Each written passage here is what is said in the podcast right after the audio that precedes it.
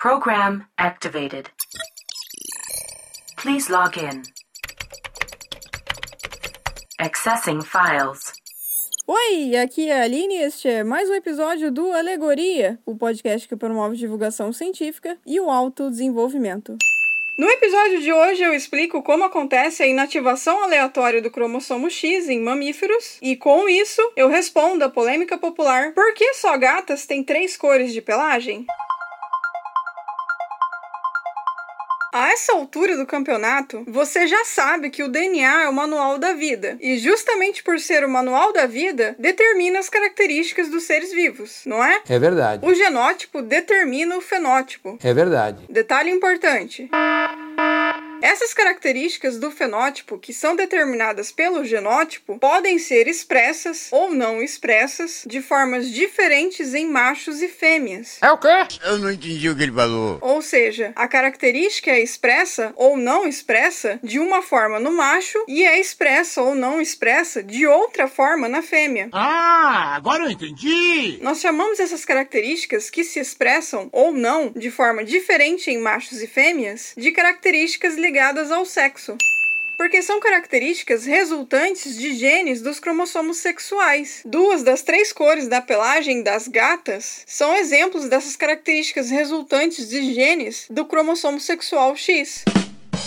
Lembra? Como nós, mulheres humanas, as gatas também são XX, dois cromossomos X. Que merda, hein? sabia não? Algum dia você já deve ter se perguntado: Ué, tem dois cromossomos X com as mesmas informações. Será que também não expressam tudo em dobro? Se tem dois, não expressa duas vezes a mesma coisa? Como que não dá ruim? Como que não buga o sistema? Aí é que tá. Realmente, todas as células das fêmeas de mamíferos têm os dois cromossomos X. Só que o que que acontece? Um cromossomo X de cada uma dessas células se torna quase completamente inativo durante o desenvolvimento embrionário dessa fêmea mamífera. Acontece o que nós chamamos de inativação aleatória do cromossomo X. O cromossomo X inativo de cada uma dessas células das fêmeas é compactado, altamente condensado e guardado no núcleo celular. Que merda, sabia não? Quando esse cromossomo X está inativo e compacto, nós o chamamos de corpúsculo de Barr. A maioria dos genes do cromossomo X que formam o corpúsculo de Barr não é expressada. A geneticista Mary Lyon demonstrou que a seleção do cromossomo X para a formação desse corpúsculo de Barr ocorre de forma aleatória e independente em cada uma das células embrionárias presentes nesse momento da inativação desse cromossomo X. O que que isso tem a ver com a cor dos pelos dos bichanos? Não sei, nunca nem vi. As cores preto e laranja de pelagem estão em alelos do cromossomo X. As manchas cor laranja são formadas por populações de células com cromossomo X que têm o alelo para cor laranja ativo. E as manchas pretas são formadas por populações de células com cromossomo X que têm o alelo para cor preta ativo. Então, raciocina comigo. O gato macho só tem um cromossomo X, certo? É verdade. Por conta disso, o gato só pode ser preto ou laranja. Concorda comigo? É verdade. Só tem duas opções pro gato: ou uma ou outra. Ou é gato preto ou é gato laranja.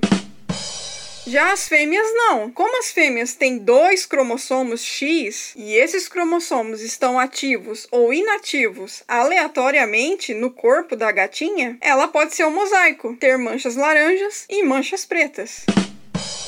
Porque as gatas podem ter células com cromossomos X ativos herdados do pai e, ao mesmo tempo, ter células com cromossomos X ativos herdados da mãe. Eu não entendi, mas tô compreendendo. Por exemplo, vamos supor que os cromossomos X herdados da mãe são para a cor laranja e os cromossomos X herdados do pai são para a cor preta. Como a gata tem 2X e inativa um desses X aleatoriamente no corpinho dela durante o desenvolvimento embrionário, por conta disso, a gatinha pode ter, por exemplo, só uma pata com pelagem laranja e as outras três com pelagem preta, ou ter uma mancha laranja no focinho e o topo da cabeça preta. Enfim, ter o corpo todo manchado aleatoriamente de preto ou laranja. Aplausos. Arrasou, bonita. Puta que pariu. Onde a cor branca entra nesse rolê? Não sei. A cor branca de pelagem não é uma característica ligada ao sexo.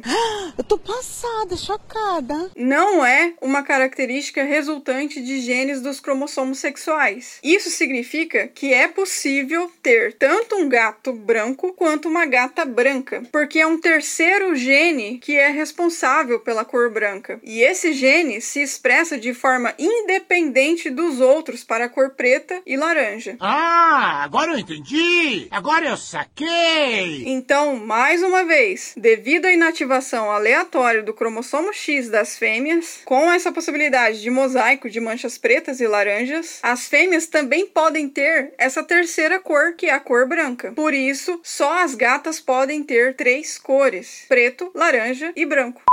Espero que tenham gostado do episódio de hoje. Não se esqueçam de nos seguir nas redes sociais. Twitter e Instagram, Deezer, Spotify e Castbox. E Alexa, fecha a lojinha e vambora! Data transfer complete. Program terminated.